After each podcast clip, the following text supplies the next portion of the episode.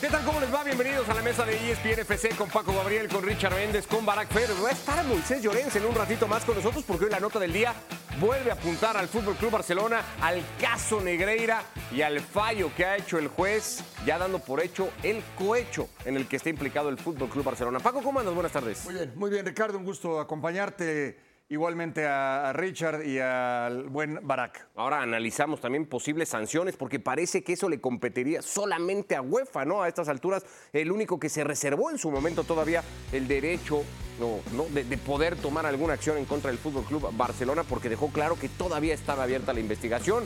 Desde multas económicas podría llegar una inhabilitación del club o la, desilu- eh, desolución de la, de la entidad, posible pena de prisión, porque también están señalados dos expresidentes, Sandro Rosell y Josep María Bartomeu. En duda la participación, y esto me parece que es lo, lo más destacado de todo, de torneos UEFA a partir de la próxima temporada, porque UEFA no es que haya dicho el Barça no hizo nada malo, eh, dijo hay un procedimiento abierto y nosotros nos vamos a reservar el derecho de tomar acciones una vez que se conozca algún fallo legal. Richard Méndez, Barack Feber, igualmente en un tema complejo como lo ha sido siempre desde que salió a la luz ese pago del Fútbol Club Barcelona durante muchos años al que fuera entonces el eh, vicepresidente del Comité Técnico de Árbitros. Richard, ¿cómo andas? Buenas, eh, buenas tardes.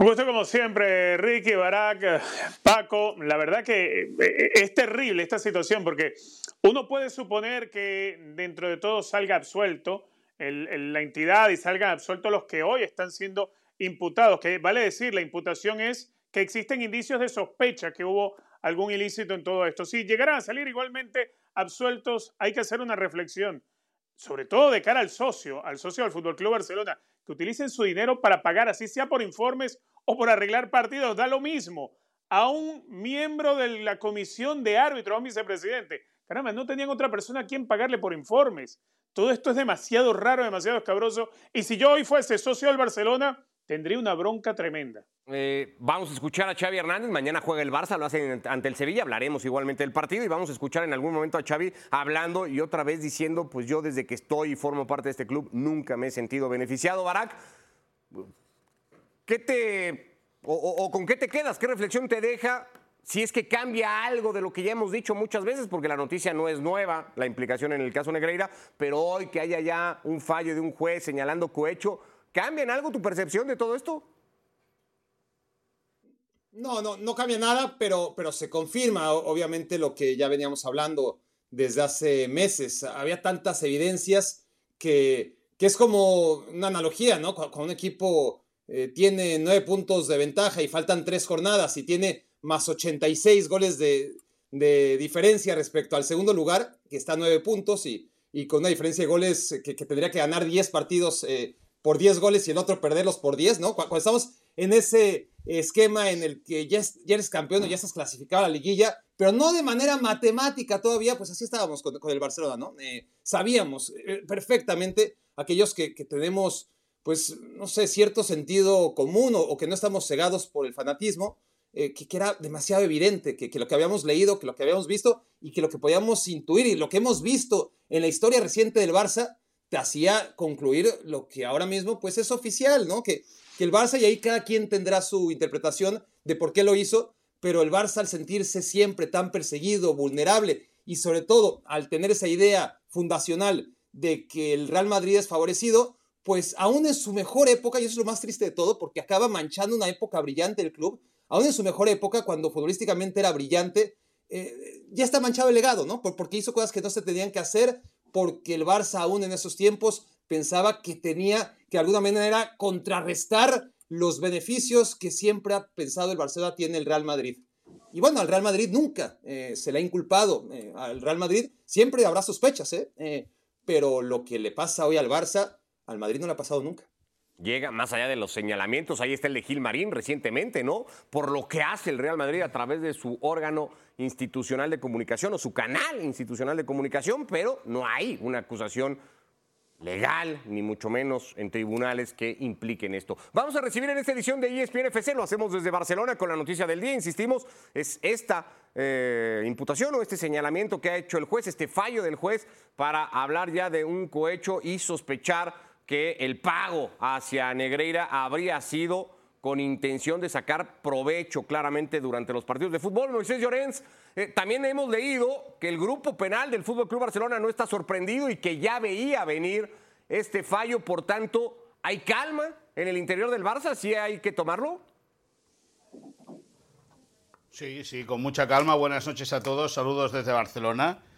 Y, yo creo que con lo que te voy a explicar te voy a chafar la guitarra. Es decir, está muy bien lo que. a mí no me vas a chafar nada. Yo estoy más contando lo que ha pasado. No, no, no, no, no. Yo te digo que te voy a chafar la guitarra porque conforme lo has vendido, espero que con la explicación que te dé la, puedas rebajar el suflé. Es decir, solamente te han faltado luces de neón eh, eh, apagando y encendiendo constantemente. Es decir, eh, es cierto que con todo el caso Negreira, cuando se abre la ventana, al, se investiga una corrupción entre, eh, lo tengo apuntado porque es, porque es denso, ¿eh? una corrupción deportiva entre negocios, una administración desleal y una falsedad documental. Ahí el juez del juzgado número uno de Barcelona, el eh, juez Aguirre, eh, rasca, rasca, rasca y él no encuentra nada. Entonces envía un auto, el auto es un escrito a las partes involucradas, en este caso es al Barça, a la familia Negreira, a Sandro Rosell, a José María Bartomeu, a dos altos ejecutivos del club, les manda, eh, y a la Federación, lógicamente a la Federación Española y al Comité Técnico de Árbitros, les manda el auto que se ha filtrado hoy, de 21 páginas, en las cuales el juez dice que el Barça eh, lo tiene que imputar por tema de cohecho. Cohecho es corrupción, para que la gente lo entienda. Sí. Pero el cohecho solo está especificado en organismos públicos, no privados, públicos. Es decir, los políticos que meten mano en la caja de los ayuntamientos por decir algo y hacen eh, corrupción, eso es cohecho. ¿Ok? ¿Dónde está el problema? Según fuentes expertas, ¿eh? según eh, eh, abogados expertos en el caso, ¿dónde está el problema? Que la Federación Española, el Comité Técnico de Árbitros y Enrique Negreira ni son cargos públicos, ni son instituciones públicas y evidentemente no son funcionarios. Es decir, el juez rasca en la corrupción deportiva en los negocios, en la administración desleal y en la falsedad documental, no encuentra nada y abre la puerta al cohecho, es decir, a la corrupción en el ámbito privado, diciendo que la federación es un ente privado, pero que tiene una solución pública. Y eso, evidentemente, según fuentes expertas en temas eh, judiciales, no se, no se, sostiene por ningún lado. Déjame, deja que te diga también que esta, este, eh, eh, eh, este, el juez investiga de manera provisional todo esto. Eso no quiere decir que luego llegue a juicio. Yo creo que eso es también muy importante y muy destacado. Y para acabar, creo que hay una nota, un punto que es muy interesante, que es en caso de que todo acabase en juicio, en caso de que todo acabase en juicio, porque la Fiscalía lo ve completamente diferente. Es decir, el, mientras el juez no ve eh, eh, que haya eh, caso de, corrupción deportiva en los negocios, la Fiscalía sí que lo ve. Y la Fiscalía, lo que ahora alega el juez de cohecho, la Fiscalía dice que de eso no hay nada y el juez, en cambio, sí que cree que puede haber cohecho, ya te digo, etiquetando a la federación, que es un ente privado, como público. En ese sentido, no se agarra de ninguna, no se agarra de ninguna manera. Eh, eh, ¿Estos expertos legales a los que citas son independientes al caso o son los que están asesorando al Fútbol Club Barcelona? Es decir, esta postura legal es la del Barça. No, no, no, no. El Barça, el Barça esperaba que el que se pudiese llegar a este punto, porque de los jueces, del juez Aguirre ya se lo esperan todo. Punto número uno y son voces externas de la eh, eh, eh, el ámbito jurídico de, la, de la audiencia de Barcelona que consideran que no tienen ningún tipo de peso ni ningún tipo de fuerza el hecho de que a un ente privado como la Federación Española se le etiquete de público por el interés que pueda tener. Es decir, eso dicen los expertos, no lo digo yo, dicen los expertos. Por lo tanto, habrá que ver cómo evoluciona todo. Perdón, muy, por tanto, no están eh, temiendo posibles sanciones de ningún tipo, exclusión de, competición de la UEFA, por ejemplo. No, no, no. ¿Es el que en este momento más podría sancionar al Barça? No hay riesgo de que el Barça se quede fuera de La UEFA está esperando. No, no, este año no. Este año va a concluir la temporada. Luego vamos a ver cómo avanza todo, ¿me entiendes? Vamos a ver qué evolución tiene el caso Negreira para, eh, eh, la para que la UEFA acabe determinando si con los informes que ellos ya estudiaron y toda la documentación que tienen, consideran que eh, se tiene que sancionar o no se tiene que sancionar. De entrada, después de la, reunión en la cual Laporta le presenta un dossier a Alexander Ceferín, presidente de la UEFA, hace ya meses, más el, los, toda la documentación que fue requerida por UEFA, entregada por el Barça y evidentemente documentada por el club, ahí la UEFA dijo que, evidentemente, de manera provisional no, podían, no iban a sancionarlo. Pero provisional, ¿por qué? Porque, evidentemente, el caso está abierto y no hay una sentencia definitiva. Bueno, perfecto. No sé si alguien quiere agregar algo con Moy, si no... Yo, le quisiera preguntar a Moy. Paco. A ver, Moy, para entender un poquito más, por lo menos de mi parte... Que sea fácil, ¿eh? Que sea, que sea fácil, ¿eh? que yo de esto no entiendo mucho. Que sea fácil, no, ¿eh? no, no, muy fácil, muy fácil. Yo creo que y todos podemos participar. El tema aquí no es si hay una investigación para saber si se le pagó a Negreira, eso ya está claro. El tema es la razón por la cual se le pagó a Negreira. En este caso, el juez sospecha que se le pudo pagar ¿Dónde fue para el arbitrales deseados. Está muy fácil. Para sacar beneficio, ¿no? Así es. Sí, no, eh, no, eh, el, exacto, pero el juez utiliza la fórmula del cohecho, la el cohecho barra o, cohecho igual a corrupción, dicen los expertos de una manera errónea, porque solamente se puede utilizar el cohecho igual barra corrupción en cargos o en, estamentos públicos. Eh, se está buscando, se está buscando el que, eh, a ver cómo te lo digo, se está buscando dónde ha ido a para ese dinero, ¿no? Eh, ¿Con qué finalidad? Si ha sido para blanquear dinero, si ha sido pues para sacar dinero de las arcas del Barça y enriquecerse otros. Ese tendría, bueno, ese tendría que ser, ese es uno de los puntos de los cuales se está buscando. Pero mientras, mientras el juez, al no encontrar hasta el momento ninguna prueba incriminatoria, eh, como te decía yo, en los tres puntos en los cuales se basa el caso Negreira, ¿no? Que es la corrupción deportiva en los negocios, administración desleal y falsedad documental, a partir de ahí abre otra puerta que es la de la corrupción, que según los expertos, no según Moisés, según los expertos, no tiene ningún tipo de fundamento, puesto que es, los, insisto... Los expertos, los expertos que saben más que el juez, por lo que entiendo, ¿no? Eh, eh, yo me quedo con Después de, después de estos eh, minutos de intervención, eh, Moy, me quedo con que los expertos que citas saben más que el juez. Sí. El juez no, el juez no tiene idea, los expertos no, no. Yo, yo no te estoy diciendo que el juez no tenga ni idea. Yo te estoy diciendo que expertos jurídicos... sí.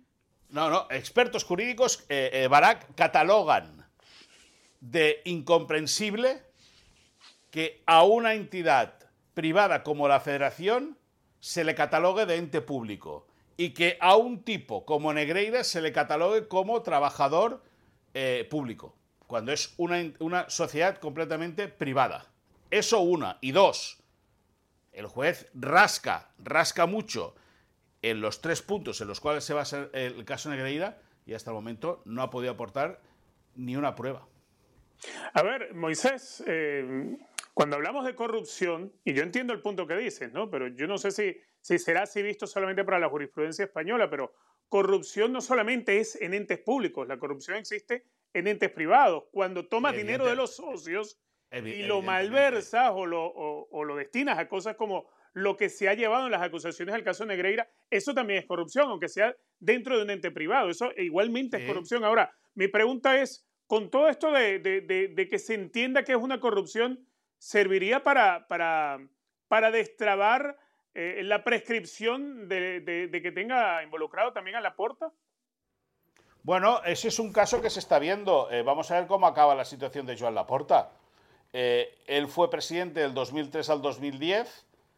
En ese caso, como tú bien dices, el, caso está prescrito, no tendría continuidad, pero lógicamente yo ahí ya no me puedo meter. Yo sí que he leído y he escuchado que se podría revisar el caso. Yo no, sé cómo, cómo, va a poder avanzar. No, no te puedo contestar porque no lo sé. Lo que sí que te contesto es que conforme está, según los expertos, condicionado y explicado el caso de cohecho barra corrupción, por mucho que sea, eh, eh, por mucho que es verdad que la corrupción es entre eh, puede ser la corrupción en general entre ente público y ente privado, en este caso el juez cataloga a un ente privado como público. Dicen que eso no se sustenta de ninguna manera. Perfecto, muy gracias. Abrazo y buenas noches en Barcelona. Adiós, guitarritas. Adiós. Moisés Llorens dando la postura que parece ser la del Fútbol Club Barcelona, ¿no? Bueno, o, cercana al menos a eso. Xavi Hernández también ha hablado al respecto hoy. En Muy institucional. En, la prueba del partido ante el Sevilla y ha hecho pues lo que todo el mundo hubiera esperado del técnico del Fútbol Club Barcelona, ¿no? Distanciarse y decir, yo nunca he visto nada raro. Well, I think uh, we need to, to play better, to attack better, but especially we need to focus in defense. I think we concede uh, too much in the last games, especially all the team in, in defense. So we need to focus because we play against uh, Sevilla. It's a really good team. It's the, the last winner of uh, Europa, Europa, Europa League. So it will be tough, it will be difficult, but uh, I think we are ready to, to compete tomorrow. Sí, esto también, ya sabéis mi opinión del caso Negreira. Si la semana que viene habrá otra noticia de Negreira. Y, la semana, y de aquí 15 días habrá otra. Y en un mes y medio habrá otra también. Sabéis mi opinión del caso Negreira. Si tiráis de meroteca, que eso os gusta también, ¿no? De meroteca, ¿eh? para lo que os interesa, tiráis, ¿no? Pues si tiras, sabes mi opinión del caso Negreira. Yo nunca, nunca he tenido la sensación, nunca, y lo repito, que los árbitros nos han beneficiado. Nunca, nunca. Bueno, pues ahí está Xavi, no le gusta evidentemente que le pregunten del de eh, caso Negreira al técnico del Fútbol Club Barcelona, que arranca muy favorito para ganar el partido de mañana ante el Sevilla con un 70%, más allá de todas esas dudas, Paco, defensivas, creo que podemos dejar de momento el caso Negreira, ya veremos si Xavi tiene razón y la semana que viene volvemos a hablar y en 15 días volvemos a hablar, de momento vamos a dejarla hasta ahí, pero no sé si es tan favorito el Barça ante un Sevilla que viene de meterle 5 a la Almería, no va a tener a Enesiri mañana, pero para cómo defiende el Fútbol Club Barcelona. No, no, no, sí me llama la atención. Es eh, un buen momento del Sevilla, ¿no? Desde que llegó Sergio Ramos, aunque no jugó en el último partido, ese envío anímico o ese eh, empuje o ese liderazgo que, que, le da un jugador como Ramos a su equipo se ha reflejado en la, en la cancha. Y en cambio el Barcelona sigue siendo un equipo muy endeble eh, al momento de defender. Le sucedió con Celta y le acaba de suceder recientemente. No, me parece exagerado. Me parece exagerado el, porcentaje, sin lugar a dudas. Y nada más para terminar, en el caso Negreira, me parece también muy evidente la irritabilidad en la gente a favor de, del Barcelona, en el club, en su entorno. Se sienten como perseguidos, cada que como si no hubieran hecho nada. No, cada que se toca un tema que es que no hay que rascarle mucho. El tema principal es, ¿por qué le diste el dinero? Olvídate ya del para qué. ¿Por qué le diste el dinero a un tipo que está involucrado directamente con el arbitraje, más allá de que sea privado o público, me parece que está clarísimo, me parece que está clarísimo, pero bueno, ahora lo dejamos. Ya Eso no lo ha podido explicar el Fútbol Club Barcelona al día de hoy, ¿no? ¿Por qué le pagaba a, Negreira? Richard, ¿cómo ves el partido de mañana y cuánto podría afectar igualmente el entorno? Ya lo hemos tocado otras veces cuando el tema estaba inclusive, creería, más álgido que ahora y, y el Barça le supo dar vuelta, incluso terminó coronándose campeón. Sí, a mí me parece que, puertas adentro del club y, directamente desde el vestuario se trata de, ver esto, no minimizarlo, sino verlo como una forma de ataque y de tratar de sacar un poco también esa fibra de, amor propio del jugador. Y creo que así se manejó durante la temporada pasada, cuando desde febrero, creo, comenzamos a escuchar ese, ese apellido tan particular de Negreira y se nos ha repetido a lo largo de ya más de un año. Eh, por otro lado, el partido que va a tener frente al Sevilla, creo que Barcelona eh, le viene un rival bastante incómodo, más allá de la, de la ausencia que creo no va a poder llegar para el partido en Nesiri, que tal vez eh, pueda entrar en la convocatoria Acuña, que es alguna de las cosas que, quizá quisiera estar esperando Mendilibar, pero es un partido duro. Yo creo que igualmente Barcelona todavía tiene argumentos para, para hacer un gran partido. A mí lo que me deja dudas en Barcelona es lo mal que se ha defendido en los últimos dos partidos. Y eso eh, te deja ver un equipo que, que, se va a enfrentar ante un Sevilla que si recupera su pegada le faltará pocas oportunidades para hacerte daño. Así que Barcelona tiene que emplearse mucho en defensa para no volver a, a evidenciar lo que evidenció frente al Celta que no lo perdieron porque, bueno, eh, el Celta no liquidó. ¿Puede pasar un mal rato mañana el Barça, Barak? Sí, yo, yo creo, que, eh, Ricardo, que sabes eh, perfectamente lo que opino al respecto, ¿no?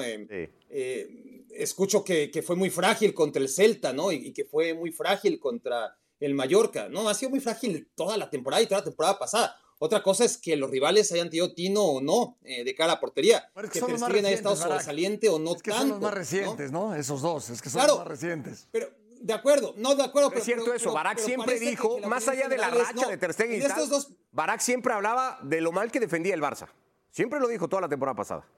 Claro, porque por un lado, por, por un lado tienen las estadísticas que parecen incontestables, ¿no? E, e, el Barça tuvo números históricos de goles en contra, ¿no? La temporada pasada hasta las últimas jornadas donde, donde empezó a recibir goles y, ya no fueron tan increíbles, ¿no?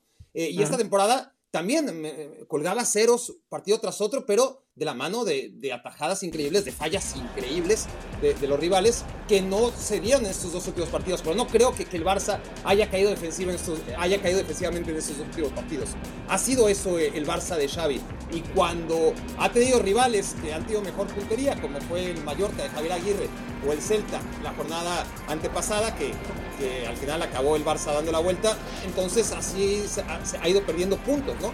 Y cuando el Barça ha enfrentado a rivales de mayor jerarquía, con mayor puntería, porque son más caros y, eso va de la mano, ¿no? Eh, los planteles más caros son los que tienen gente más preparada para aprovechar las oportunidades que le generan al Barça. Entonces llega el Eintracht Frankfurt, llega el Manchester United, ya te estoy hablando del Bayern o del Inter, ¿no? De equipos super top que le han pasado por encima. El propio Benfica. Eh, ese es el problema que a pesar de las evoluciones que, que muchos insistimos en ver en el Barcelona, eh, cada vez que parece despegar, pues al siguiente partido volvemos a toparnos con la realidad, que efectivamente es un equipo muy flojito. Bueno, mañana lo platicamos ya con el resultado de lo que deje el partido entre el Fútbol Club y el Sevilla. De momento hacemos pausa. Hay que ver jornada de la Liga hoy con el Atlético de Madrid y hay que hablar también de lo que ha dicho Javier Hernández. Venimos con el chicharito a esta edición de ESPN FC.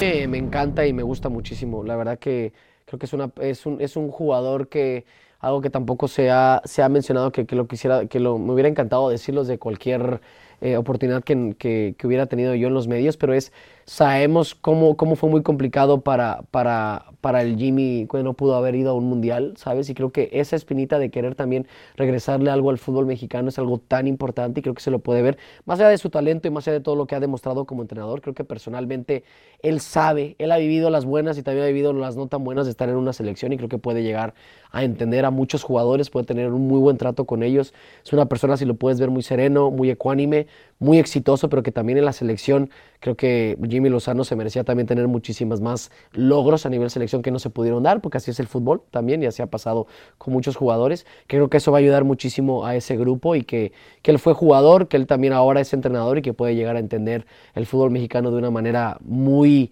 este, como, como real. ¿Sueñas con estar en el Mundial en, en México en el, sí. en el 2026? ¿Vas a luchar para estar ahí? Sí.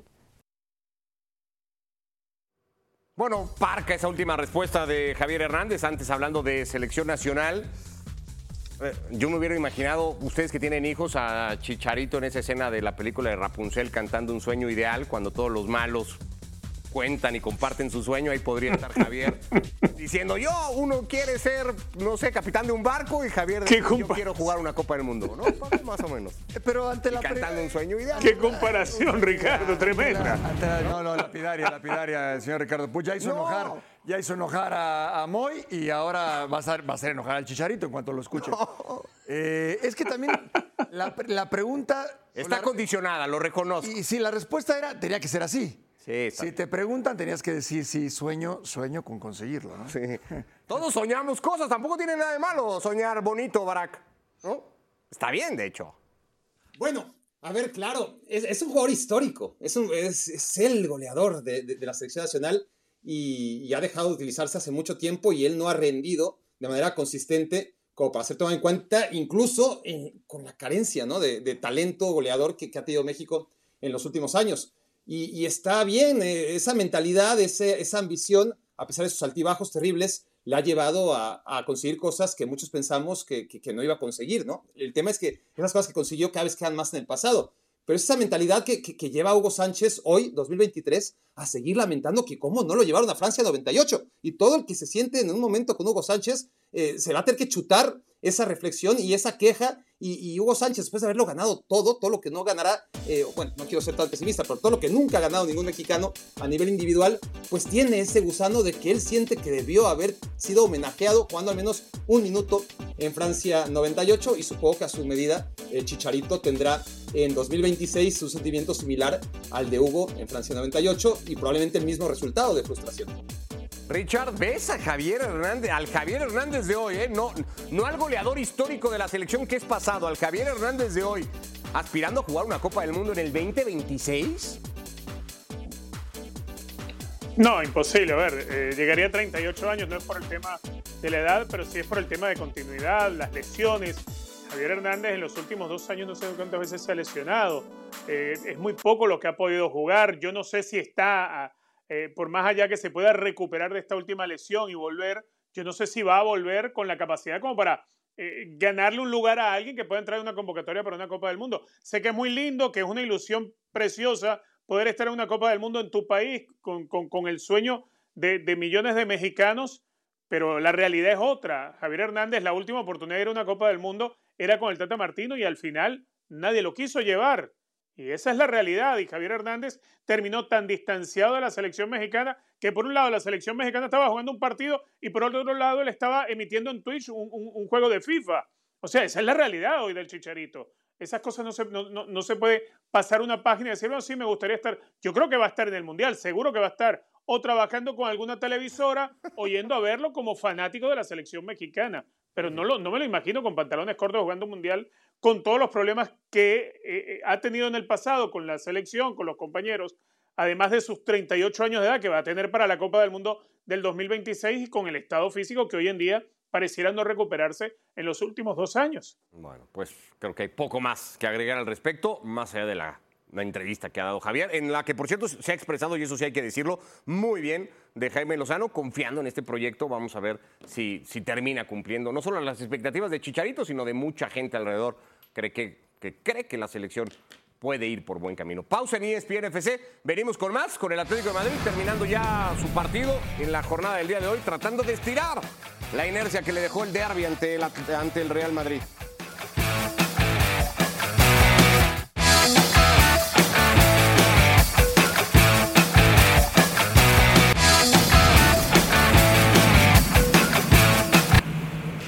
Pues lo ha conseguido el Atlético de Madrid, que estira la buena inercia que le dejó el derby, las sensaciones ante el Real Madrid. Ha ido a ganar a Pamplona en el Sadar, algo ya muy usual, muy típico en el equipo del Cholo Simeone, tanto así que nos Asuna habían dicho jugamos contra nuestra bestia negra. Sí, y, da igual, ¿eh? Cómo juegue los Asuna. Aquí el error defensivo, la bazuca de, Griezmann. Eh, se había equivocado ya el portero y después el, balón le pasa muy cerca de la cara, por no decir rozándole la nariz. El Atlético había llegado una vez y, ganado 1-0. No es que los Asuna tuviera ocasiones muy claras, pero sí que estuvo permanentemente acechando la portería de la portería de Oblak. Chimi Ávila tuvo esta más o menos clara.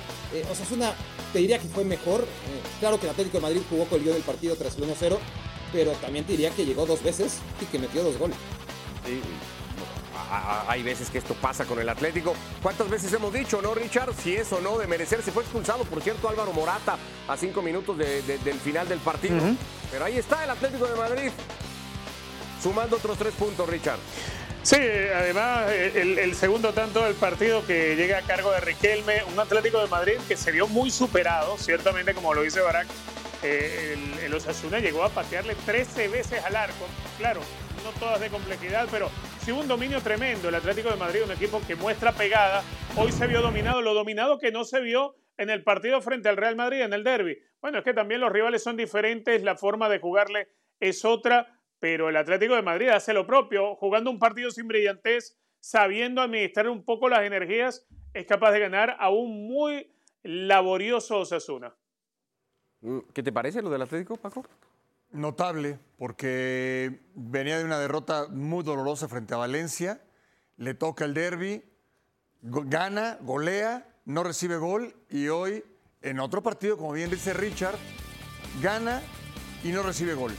Después de que te hace tres goles Valencia, los siguientes dos partidos, y además uno de ellos es frente al Real Madrid, no recibes gol. Para mí eso es lo más destacado.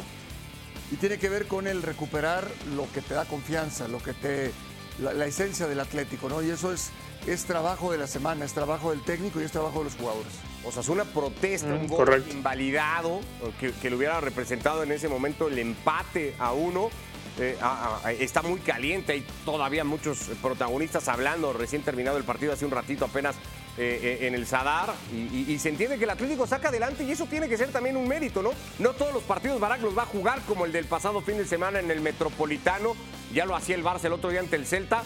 Los que pretendan pelear el título van a tener que ganar ese tipo de partidos. Sí, sí, sí. Y sobre todo cuando el Atlético de Madrid había perdido esa, esa costumbre, ¿no? De, jugar mal y, ganar.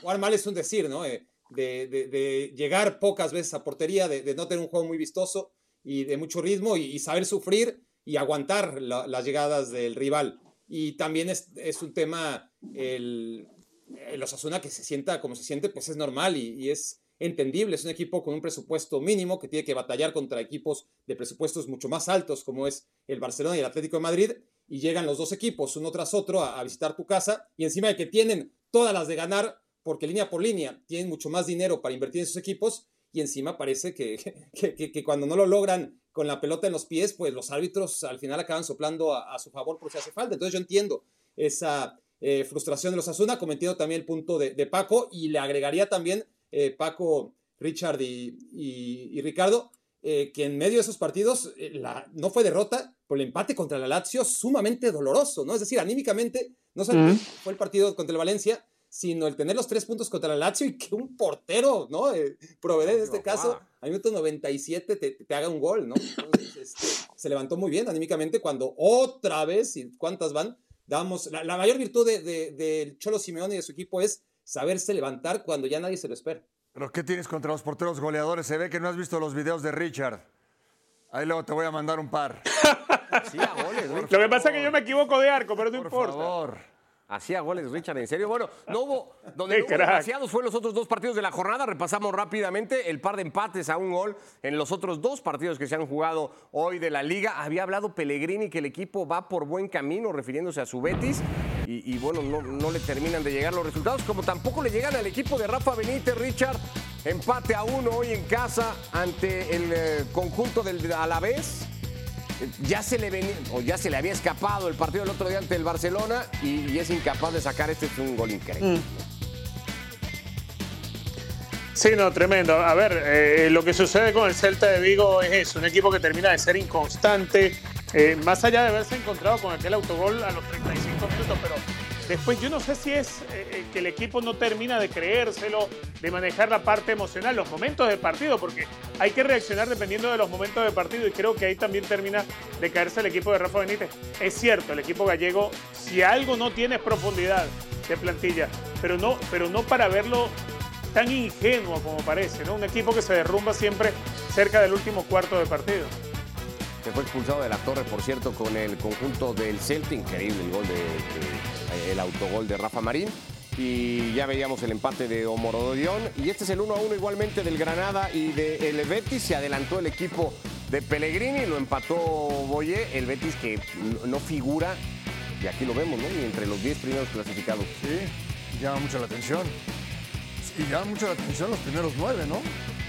Eh, inconcebible, honestamente. Ves al Cádiz, al Rayo, más allá de lo del Girona, que tiene un fundamento y que tiene eh, como base lo que se vio el año pasado, pero, pero no es muy habitual ver a esos nueve lugares ahí en la tabla de la liga. Bueno, pues así está la jornada o la liga después de siete jornadas. Mañana el Barça ante el Sevilla y aquí estaremos en ESPN FC para contar lo que deje el partido. Hacemos pausa y venimos. Mañana también juega el líder de la Liga MX, lo hace en la señal de líder mundial, va a recibir a Cruz Azul.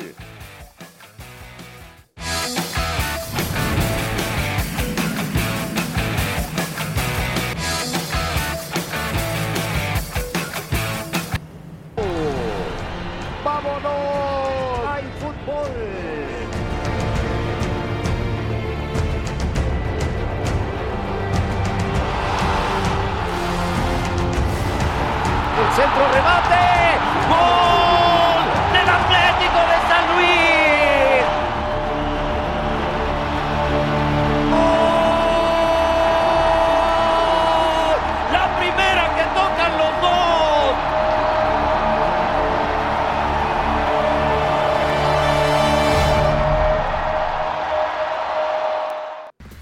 mejor contra el peor. Ese es el partido que tiene mañana la señal del líder mundial, el líder del campeonato en México, el San Luis, midiéndose al Cruz Azul que está ya en el peor arranque de torneo para la máquina, supera lo que había pasado con el equipo con Enrique Mesa al frente y con Mario Carrillo, cuando terminó último y antepenúltimo respectivamente. Mario no ganó ninguno de los primeros nueve juegos en el clausura 2003 y el profesor Enrique Mesa ganó apenas uno, los mismos que tiene ahora el equipo, primero con Ricardo Ferretti y ahora con Joaquín Moreno. Vaya partidito que tiene mañana. No era necesario dar los detalles. Lo pusimos porque hoy no venía Mario al show, venías tú, entonces dijimos, ah, podemos meter la gráfica. ¿no? Si no, no las hubiéramos comido, pero como no estaba Mario hoy, dijimos, va. Eh, la verdad es que, y, yo sé que desde, desde que el Cruz Azul, desde que el Cruz Azul fue desde que el Cruz Azul fue subcampeón en 1999, no ha vuelto a ser necesario. Mismo, Paco. Eh, Tampoco era necesario, mi querido Barak, pero bueno. Eh, la realidad es de que llegó eh, Joaquín Moreno y le costó tomar un buen nivel. Para mí el punto más alto fue contra América. Una expulsión dio al, dio al traste con todo el trabajo y de ahí muy endeble anímicamente mm. porque el equipo se vino abajo de, de manera grotesca hasta llegar a un partido contra Querétaro que lo ibas ganando y que te terminaron dando la vuelta en 45 minutos. Eh. sí, lo, de Cruz Azul realmente es complicadísimo. Ahora, no por esto, San Luis, aunque es el primer lugar contra el último o contra el penúltimo, no se puede eh, confiar. O sea, no es un partido cantado para San Luis. No, no, no, de ninguna manera. De ninguna manera. ¿Lo puede mm. ir a competir Cruz Azul, Barak? Sí, sí, sí, por supuesto. Eh, tiene futbolistas capaces, ¿no? Eh, ves el plantel de San Luis y el de Cruz Azul y a priori eh, no piensas que, más allá de las inercias y las dinámicas, que es lo más importante y el juego colectivo de uno y otro, pero a priori capacitado el Cruz Azul para vencer a San Luis. Eh, el tema aquí además es que, bien, o sea, podemos vender este partido lo que tú quieras, ¿no? El líder contra el colero, hemos visto muchas veces, no solamente en la Liga MX, en cualquiera, al último lugar vencer al primer lugar. En la Liga MX todavía es más propicio porque las distancias son más cortas entre los mejores y los peores, y porque además, eh, ¿qué le van a dar al San Luis eh, si es líder general al acabar la campaña? Nada, eh, pero absolutamente nada. ¿Y qué le van a dar al Cruz Azul? ¿Cómo lo van a castigar si es último? Pues tampoco, no solamente va a ir a las estadísticas, a los récords, para ver cuando alguien lo haga todavía peor que este Cruz Azul, pues nos acordaremos, ¿no? De este Cruz Azul del Duque, de Joaquín Moreno y de San Luis, pues lo mismo, ¿no? Este, será un líder más, este, como ya fue la Piedad, un líder histórico, ¿no? Que, sirve para, para la anécdota, ¿no? Cuando, la Piedad fue líder, el propio San Luis ya fue líder, ¿no? En los tiempos de Raúl Arias. Y, el tema y la tristeza del fútbol mexicano, desde mi punto de vista, es eso, ¿no? Que, al final, pues sí, es primero contra último y, y. Richard, ¿qué te parece el partido que tiene mañana el líder mundial?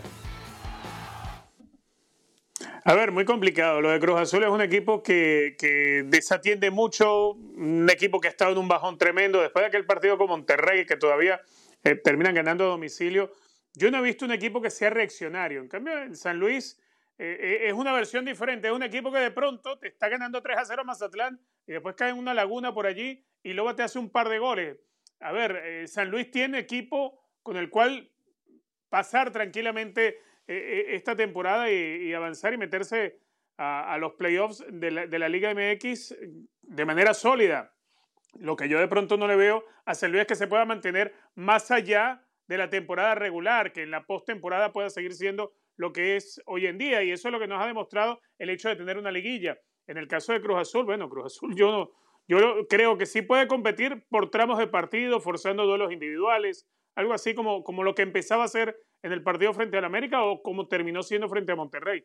Pero todo indica que le va a ir mal a la máquina cementera. Esa está buena. ¿Qué tendría que hacer San Luis para que no le pase esto, Paco, que dicen Barak y Richard y que ha pasado con muchos equipos que no están o no son usualmente los mejores de una fase regular? ¿Cómo hacer San Luis para que no se caiga de ahí? Muy complicado porque además le vienen los partidos más difíciles. Le viene Cruz Azul, le viene Toluca, le viene Tigres. Eh, viene una, una, etapa complicada para San Luis. Eh, ¿Qué tiene que hacer? Yo te diría seguir haciendo lo mismo que ha hecho. Seguir haciendo lo mismo que ha hecho. Se ve un cuadro solidario, un cuadro con un orden defensivo importante, con jugadores muy rápidos, muy rápidos al frente. Eh, no es predecible, es decir, es un equipo que tú sabes que te va a atacar en el contragolpe, pero también te genera jugadas en el trámite del partido con una buena posición de balón, con una buena circulación de pelota, llegando a profundidad, sacando servicios y rematando. La pelota parada la manejan bien tanto eh, Unai Bilbao, que hace muchos goles en pelota parada, como el resto de los jugadores, los más eh, destacados sobre todo, los, que tienen estatura, los que van bien por, por alto. Es decir, no, no es un equipo que sepas cómo te va a jugar y además atraviesa un buen momento. Hay que ver, claro, con los mejores. Hay que ver cuando enfrente a los mejores, a los de la tabla de, arriba. Ahí cierra el torneo en su fase regular, ¿no? Va, a cerrar el torneo con Toluca, América, Tigres y Santos Laguna. Esas son las últimas cuatro fechas del pues Es que ahí, ahí vamos a ver. Si se mantiene, si se mantiene en primer lugar, al término del torneo, sí lo tienes que poner como candidato. Ahora, podría llegar a esos partidos que supongo será el objetivo con uno de esos cuatro primeros lugares garantizados. A lo mejor no el liderato, pero decir, bueno, ya si pierdo con Toluca, con Tigres, sigo estando entre los cuatro primeros, ¿no?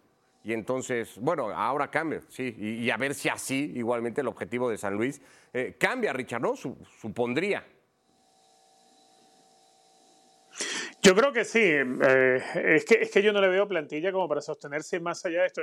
Y, eso es lo que nos ha enseñado el hecho de tener una, una liguilla, ¿no?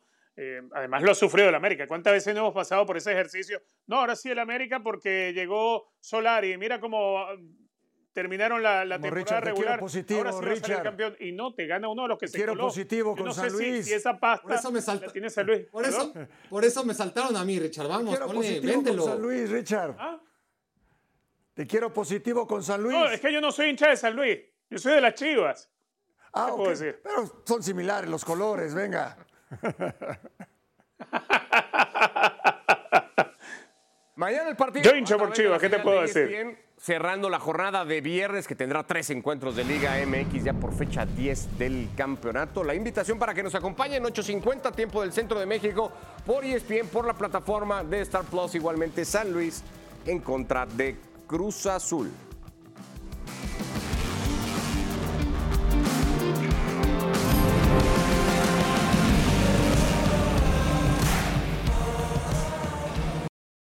En un futuro cercano, la raza humana está en guerra con un adversario como ningún otro. La inteligencia artificial. Joshua, un ex agente de las fuerzas especiales, es reclutado para cazar y matar al arquitecto de la inteligencia artificial avanzada, quien ha desarrollado un arma misteriosa con el poder de poner fin a la guerra y a la humanidad misma. Resistencia. A partir de hoy, solo en cines.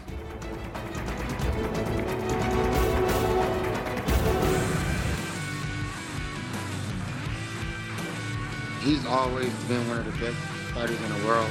Me siento muy bien. Buscar las mejores peleas. Esta pelea ya tiene mucho tiempo cocinándose, ¿no?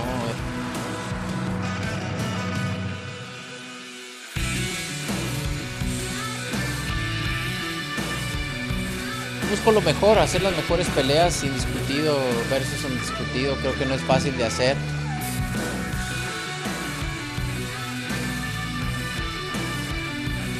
El estar 13 años peleando en el primer nivel no, no es fácil.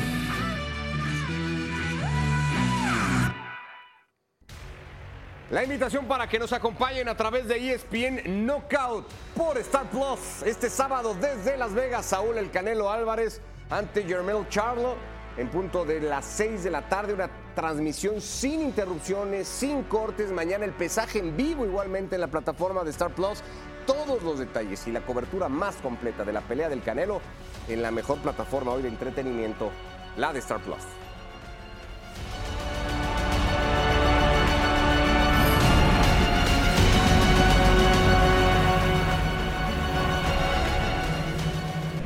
¿Qué carita le quedó a Mo Ricky después del partido de hoy de la visita al campo del Genoa? Terrible, de verdad que sí. Además que la Roma tuvo la posesión, atacaba más, pero la pegada del Genoa. La Roma lo intentó hasta 13 veces y no pudo. 4 a 1 la derrota ante el equipo del Genoa para el conjunto de Mo. No, y después de haber empatado, ¿no? Que tuviste tiempo de corregir. Además tuvo Totti en la tribuna. Eh, lamentable. Este gol, ¿no? ya cuando estaba terminando el primer tiempo, anímicamente oh. llega a la Roma, pero, pero de todos modos no hay ninguna justificación. Cinco puntos de los primeros 18 que se han disputado. Torri y Mesías marcarían los últimos dos para el conjunto del Genoa que le ha pintado tal cual la cara al equipo de Mourinho Barak. El equipo de Alberto Gilardino le aplicó a, a Mourinho una taza de las que ha servido toda su carrera, ¿no? Efectivo, a balón parado, eh, ordenado defensivamente, matando la contragolpe y dejando a la Roma en el puesto número 16, ¿no? Eh, ahí a dos puntos del descenso. Esto está iniciando, por supuesto. Eh, hay equipos como Udinese que suele acabar siempre media tabla, que están todavía por debajo de la Roma.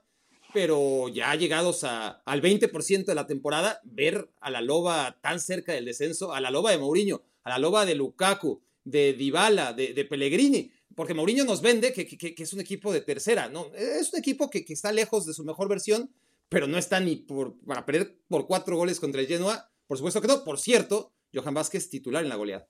Pero no venía Mourinho a, a las Chivas. Al mejor equipo de México, Richard. Claro. Pues no, lo vas a terminar, lo vas a tener que esperar un buen rato, Richard, de momento. Derrota contra el Genoa, cuatro goles a uno, dolorosa para el conjunto romano, evidentemente, en sus aspiraciones, porque se esperaba que estuviera para competir los primeros puestos que hoy tienen el Inter y el conjunto del Milan. Ya nos vamos. Gracias, Paco. Abrazo. Gracias. Abrazo, Richard. Barak, que les vaya muy bien. Abrazo, muchachos, como siempre, un gusto. Gracias. Nos vemos mañana en ESPN FC, ya lo saben, de lunes a viernes ESPN FC, 3 de la tarde, tiempo del centro de México. Gracias.